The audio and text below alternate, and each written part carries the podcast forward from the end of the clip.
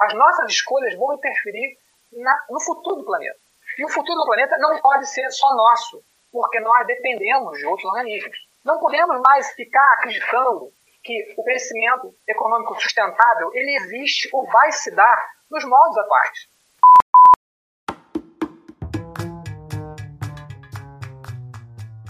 Ciência para dar a entender série palestras, aprofundando temas em ciência para aproximar sociedade e cientistas.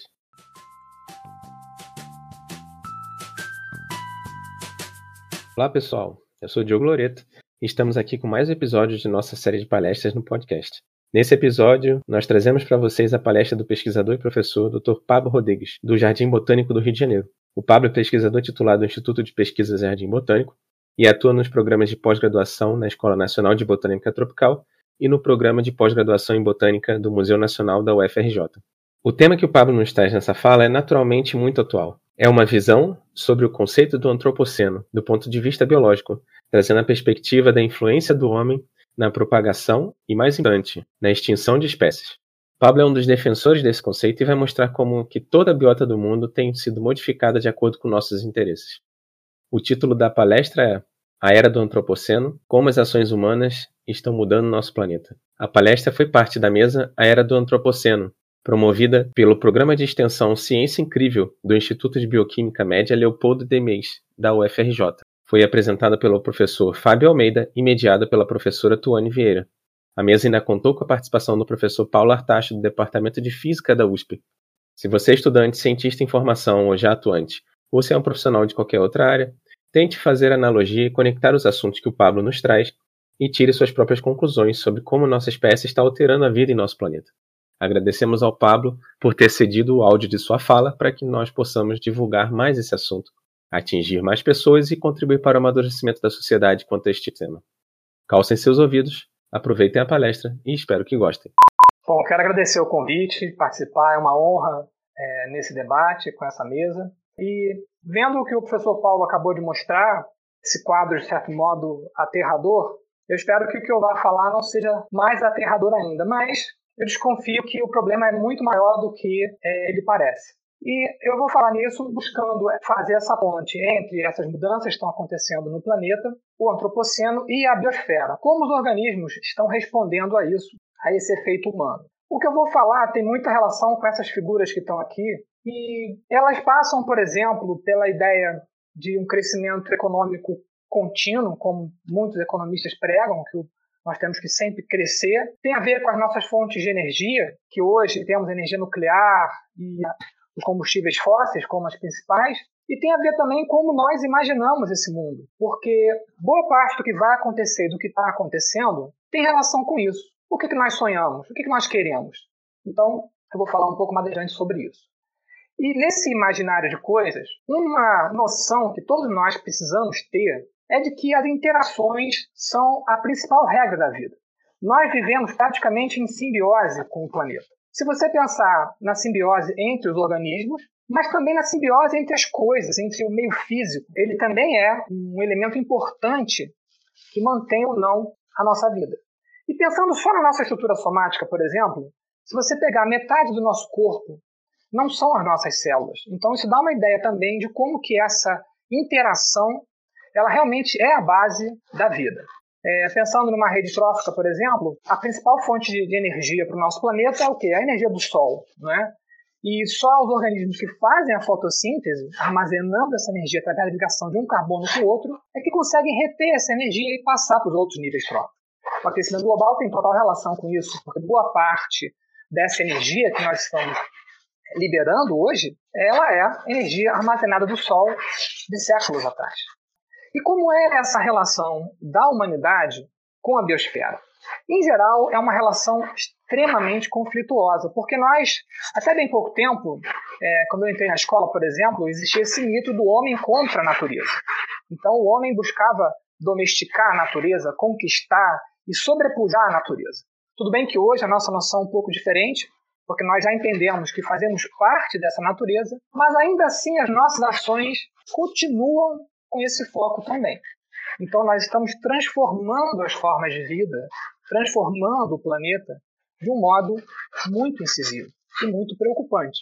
além, é claro, de trans transformando o próprio clima do planeta. Então, nesse caminho, é muito provável, e já está acontecendo, que muitas espécies sejam extintas, mas é possível que outras até venham a ser favorecidas, certo? Então, isso é uma coisa que eu vou falar também mais adiante, mas se você pegar as pragas, por exemplo, se você pegar o coronavírus que está aí agora, ele é um organismo que está sendo favorecido, entre aspas, pela humanidade. Ele não teria essa densidade, não teria a chance de evoluir como ele está evoluindo em novas variantes, se não fosse a humanidade, com 7 bilhões de habitantes. Então, nós precisamos pensar em como que essa biota está se transformando face a essas mudanças todas que nós estamos provocando na face do planeta. Só para ter uma ideia, praticamente 40% da superfície do planeta já é dedicado à agricultura. E se você colocar nessa conta as cidades, nós temos para mais de 50% da crosta terrestre já sendo ocupada pelo ser humano. E aí a pergunta é, como que está acontecendo a evolução biológica das espécies que estão aí, as nativas, as favorecidas ou não, nesses novos cenários? Estamos alterando a evolução biológica? Provavelmente sim. E esse impacto humano sobre a biosfera, ele, ele ocorre em múltiplas escalas.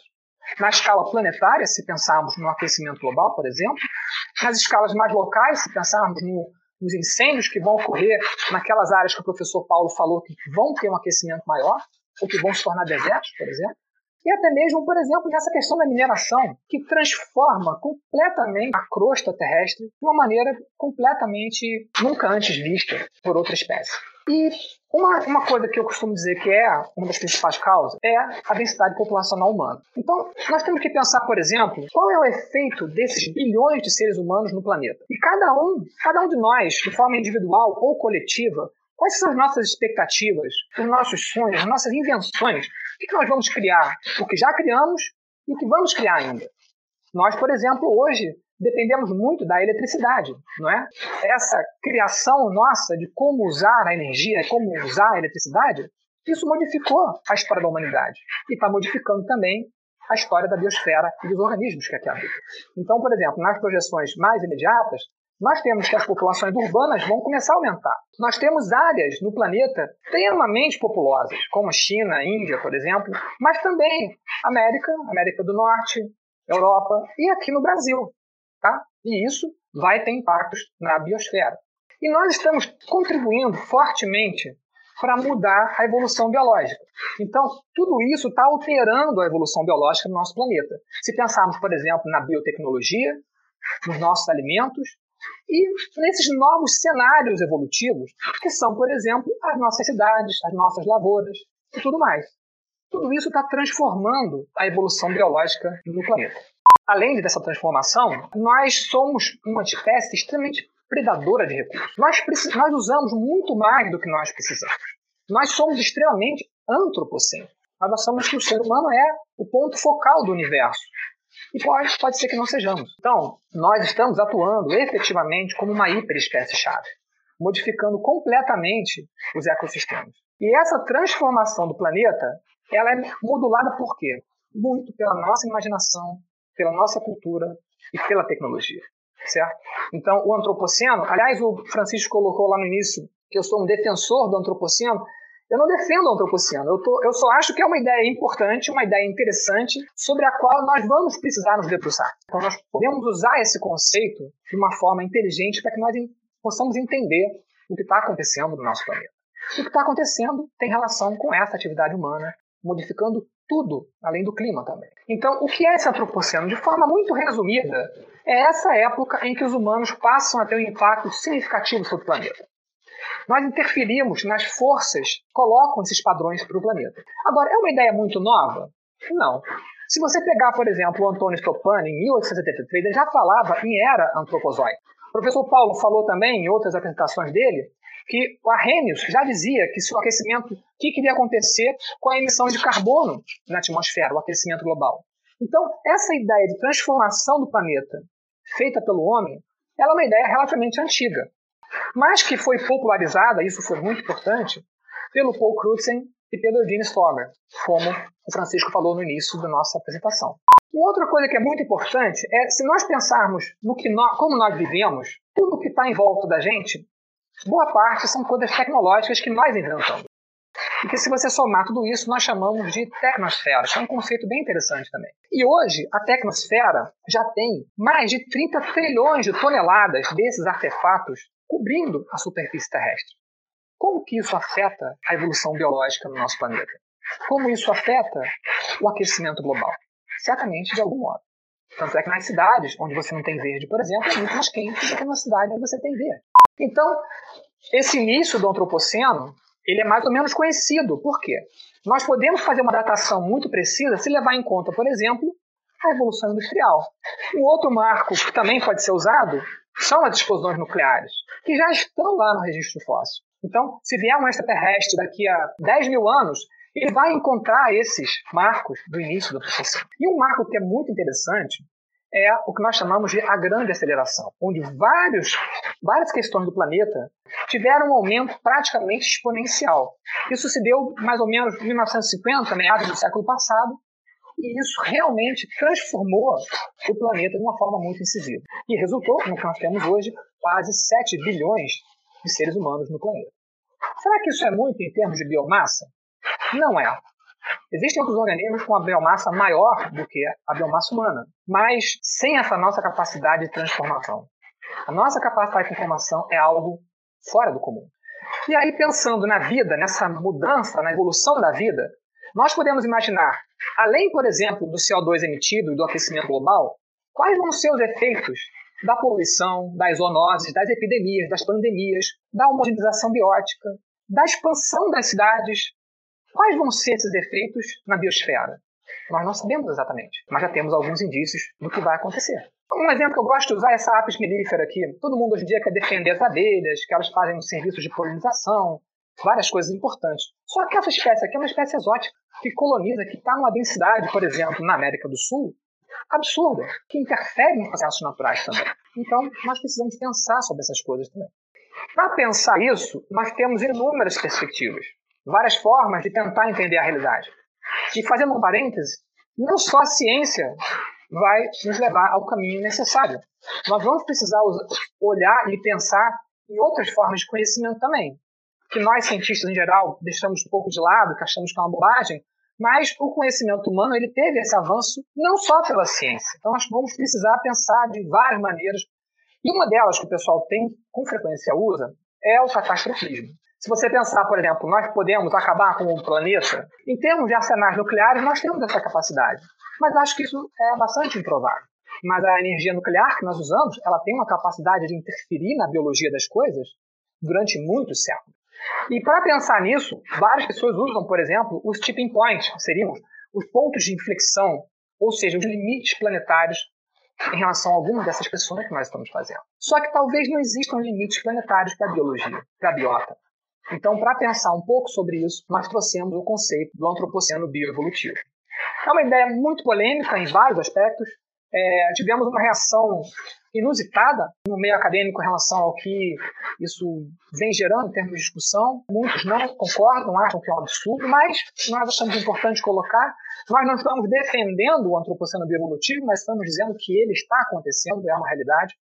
E nesse antropoceno bioevolutivo, nós vamos ter que esses organismos influenciados pela humanidade, eles provavelmente vão ter um papel muito importante na evolução da vida, alterando esses caminhos evolutivos de praticamente todos os organismos através de novas interações. E quem são esses organismos que vão fazer essa coisa inicialmente? Que já estão aí e que os padrões podem ser observados como mudanças na evolução biológica. Nós temos as espécies exóticas, que são tidas como um grande problema, mas já estão aí as espécies híbridas, induzidas pelo ser humano, ou híbridos naturais, e os geneticamente modificados, que são muitos organismos. As nossas vacinas contra o coronavírus, várias são criadas a partir de organismos geneticamente modificados, por exemplo. Então, nós podemos concluir que os humanos estão alterando o caminho da evolução biológica, isso é um fato, e nesse caminho, novos organismos vão ser criados. Então, se você pegar, por exemplo, bactérias, nossos antibióticos. Nós estamos criando superbactérias, mas selecionamos antibióticos, selecionamos bactérias, linhagens de superbactérias, que não existiriam se não fosse a nossa ideia de criar antibióticos. Então, nós podemos dizer que novas espécies estão surgindo, tanto biológicas quanto tecnológicas. E isso no mundo todo. Eu tenho um amigo que mora na Suécia que disse que lá eles são sustentáveis e tal, procuram não interferir. Mas quando você cria, você pensa uma máquina como essa aqui que está escavando o mundo afora, você já ganhou a sua parcela de responsabilidade sobre o aquecimento global e sobre a transformação das espécies transformação da biologia no nosso planeta. Então, nós precisamos pensar muito sobre isso, porque isso está passando despercebido. Nós estamos preocupados com, com, com coisas mais numa escala global, mas o que está acontecendo com os organismos é algo muito grave. Precisamos pensar.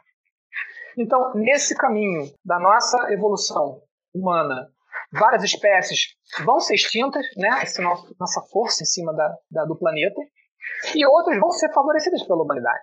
Então, temos aqui o coronavírus. Essa aqui é um exemplo interessante, que é uma mulher Neandertal, que foi uma espécie humanoide extinta pelo Homo sapiens, mas que curiosamente permanece em nós. Por quê?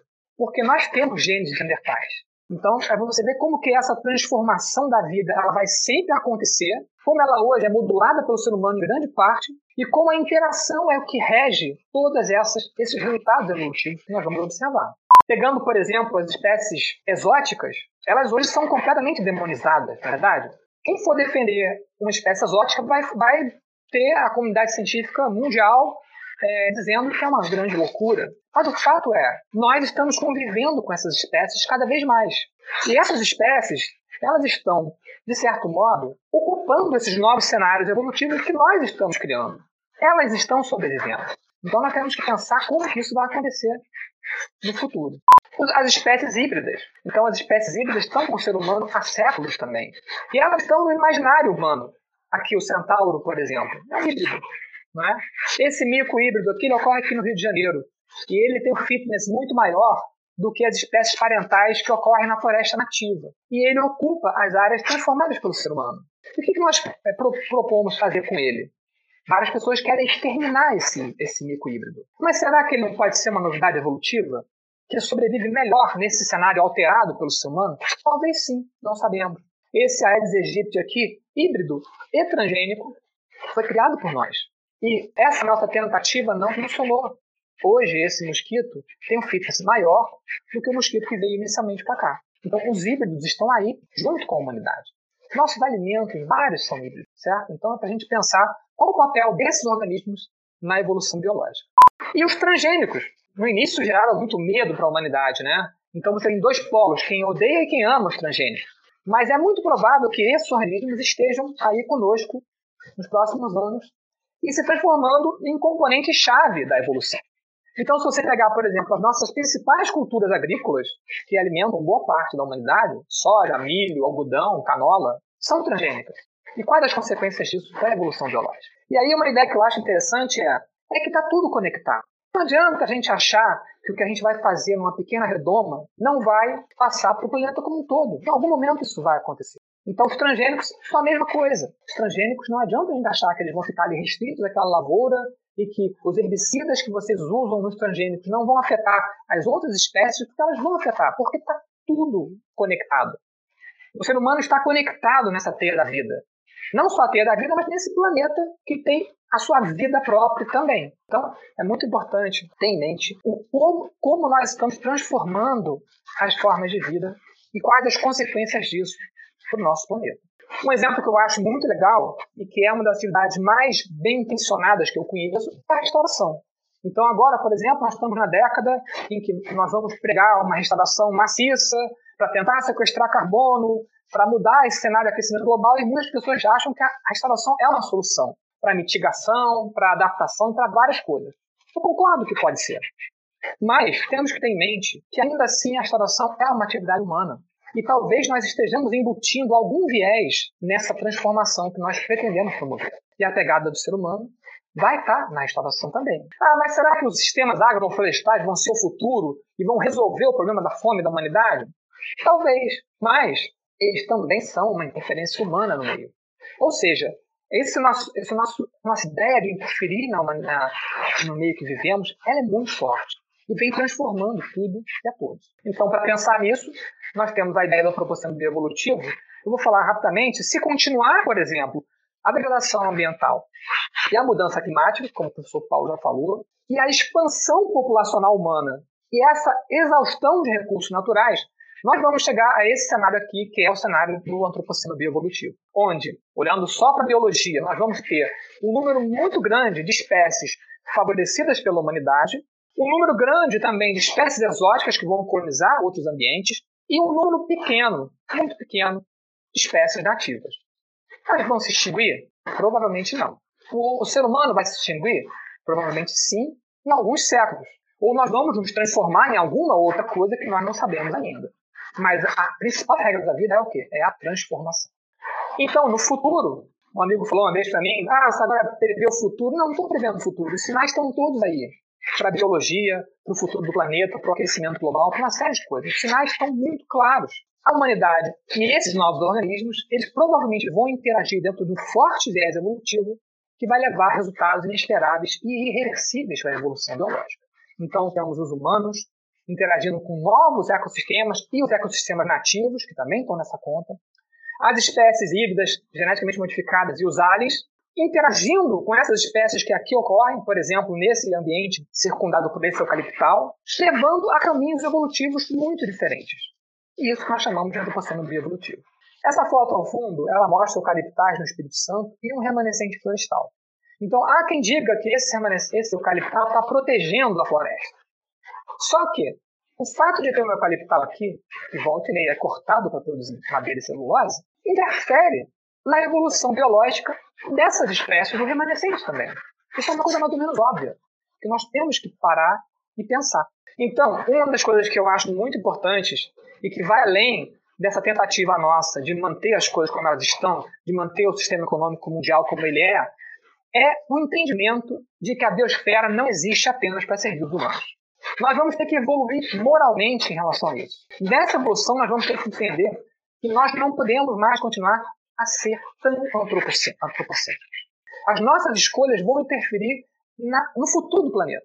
E o futuro do planeta não pode ser só nosso, porque nós dependemos de outros organismos. Não podemos mais ficar acreditando que o crescimento econômico sustentável ele existe ou vai se dar nos moldes atuais.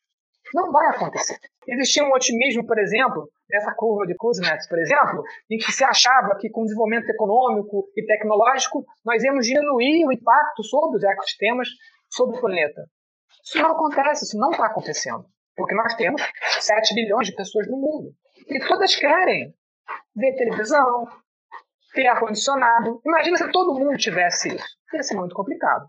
Então, é só para a gente pensar em quais vão ser as nossas utopias. As nossas utopias vão ser manter o sistema vigente, vão ser querer que todos vivam consumindo o planeta como nós estamos consumindo. Então, nós vamos ter que pensar nisso e isso é algo extremamente urgente. E por fim, nós temos vários caminhos e isso vai ser a nossa escolha humana. Qual vai ser a nossa escolha? Nós vamos ter que definir. Obrigado pela atenção de todos. Espero que tenha ficado clara a minha mensagem. Obrigado. O podcast Ciência para Dar a Entender tem idealização de Albert Menezes e Diogo Loreto. O roteiro é do Albert, o argumento é da Joana Macedo. Edição de Diogo Loreto. Obrigado por escutar e participar do nosso projeto. Um abraço e até o próximo episódio.